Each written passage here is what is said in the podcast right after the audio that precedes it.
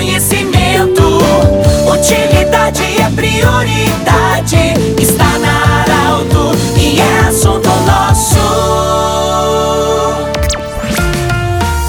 Com muita honra e alegria, estamos iniciando mais um assunto nosso, Unimed Vale do Taquari, Vale do Rio Pardo, Cindy Lojas, Cindy Lojas lembra, compre no comércio local, valorize a economia do seu município. Centro Regional de Otorrino Laringologia, sua sede seus profissionais anexo ao Hospital de Monte Alverne e Agrofel. Alô agricultores, alô, alô produtores, Agrofel em Rio Pardo, bem no centro. Nós queremos saudar a você que está nos acompanhando nesse momento e saudar também a nossa convidada, a Michele Cardoso, ela que é terapeuta capilar e também tricologista. Nós vamos falar hoje sobre tratamentos capilares. Michele, primeiramente, bem-vinda. Nós sabemos que é, a calvície tem o lado genético, mas o que, que mais pode causar a calvície fora a genética e se nós podemos, mesmo aquelas pessoas que têm a tendência genética de ser calvas, se elas têm como amenizar ou evitar? Bem-vinda. Obrigado, Pedro, por ter me convidado, né, para falar de cabelo que eu sou apaixonada. Uh, a calvície ela é um fator genético, tá? Mas uh, ela pode ser desencadeada muito antes essa queda de cabelo por fatores emocionais, algum produto químico vai dar um gatilho, né, de começar a afinar esse fio. No afinamento começa a diminuir para depois cair. Por isso que muitas pessoas percebem às vezes 5, 6, 7 anos depois para buscar o tratamento, né? Sim, mas tem tem como amenizar a situação Tem mesmo como- quem tem a genética. Isso, tem como amenizar, porque é, mesmo sendo genética, o que está atuando ali é um, um fator hormonal, né?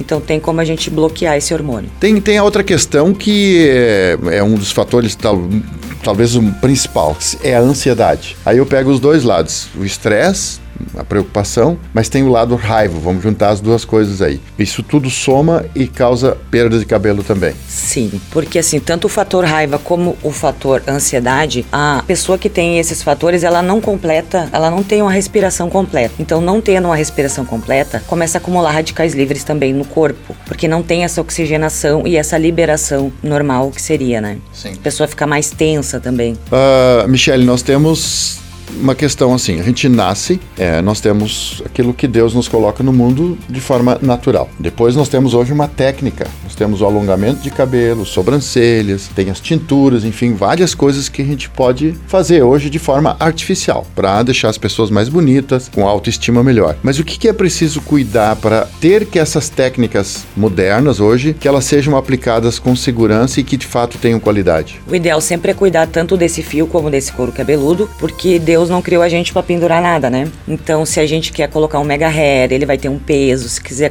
fazer uma extensão de cílios, ele vai ter um leve peso ali, que não seria o nosso peso normal do nosso corpo, né? Do, da fisiologia natural. Então, o fortalecimento tanto do couro cabeludo como desses fios, tanto de cílios como de sobrancelhas, ah, ele vai melhorar muito a qualidade pra te poder ter sempre cabelo, sempre cílios, pra te continuar tuas extensão e teus alongamentos. Michele, outra questão é tu escolher teu produto, porque uma coisa que para mim pode fazer muito bem, para outra pessoa pode não fazer tão bem. Ou seja, a escolha do shampoo, do creme de pentear, dos condicionadores, das tinturas que, que são usadas, tudo isso precisa ser avaliado um por um. Qual é a importância de fazer essa escolha adequada? Se você não tiver um profissional adequado, que você possa ir fazer uma consultoria de fios e couro cabeludo, eu diria que assim, ó, o shampoo, o pH dele, o ideal é ser neutro, condicionador um pouquinho mais baixo o pH, por quê? Porque a gente não pode agredir também esse fio, esse couro cabeludo.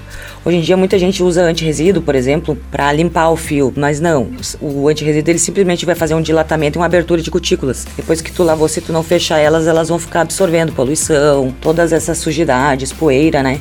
no fio e vai ficar assim com volume, com frizz. O, o perigo de, de, de, de usar um produto inadequado, o que, que ele pode causar? Digamos que tu vai usar um shampoo assim, ah, gostei da embalagem, por exemplo, e vou usar no meu cabelo. E aí teu cabelo pode ficar oleoso, ele pode ter caspas, ele pode gerar vários fatores assim que não seriam ah, ah, passivos assim, né? Em que momento, uh, pra gente terminar, em que momento, é, no- o que, que chama a atenção quando alguém diz, opa, tô perdendo cabelo demais? Quando tu começar a notar assim, cabelo no travesseiro, na cama, no banheiro, assim, a mais do que o normal. Que a gente tem em média pra perder durante o dia em torno de 30 a 80 fios, depende da quantidade de cabelo que a pessoa tem. Notou que tem mais que isso, procura uma terapeuta capilar, ah, procura um tratamento, porque quer dizer que alguma coisa a mais está acontecendo com a saúde. Nós conversamos com a Michele Cardoso, ela que é terapeuta capilar e tricologista. Do jeito que você sempre quis, esse programa vai estar em formato podcast em instantes na Arauto 957, também no Instagram da Arauto. Um grande abraço, compartilhe sempre o assunto nosso.